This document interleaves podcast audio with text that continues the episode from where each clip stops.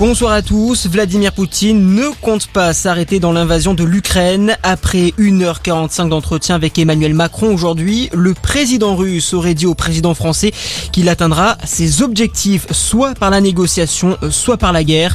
Dans le même temps, Vladimir Poutine a toutefois démenti que son armée prenne des civils pour cible et a assuré qu'il n'était pas dans son intention d'attaquer les centrales nucléaires. En attendant, l'Elysée indique de son côté que de nouvelles sanctions pourraient être prises contre Moscou pour dissuader Vladimir Poutine d'aller plus loin.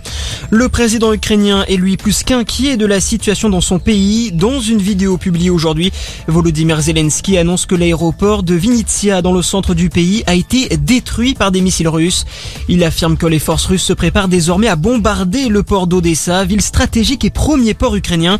Au sud, à Mariupol, une seconde tentative d'évacuation des civils a été interrompue aujourd'hui. Une première tentative avait déjà échoué hier suite au non-respect du cessez-le-feu par les Russes.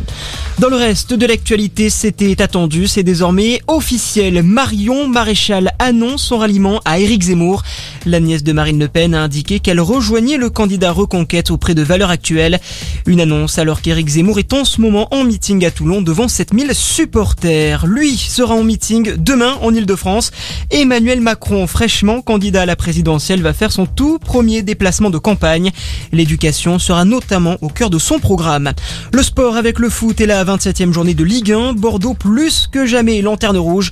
Les Girondins se sont inclinés à domicile cet après-midi 2 à 0 contre 3. Un peu plus tôt Saint-Etienne est sorti de la zone rouge après sa victoire 1 à 0 contre Metz. Ce soir place au choc entre Marseille et Monaco. Coup d'envoi à 20h45. Et puis en rugby, suite et fin de la 20e journée de top 14 ce soir. Le stade français reçoit le stade toulousain. Coup d'envoi à 21h05. Voilà pour l'actualité. Très bonne soirée à tous. À notre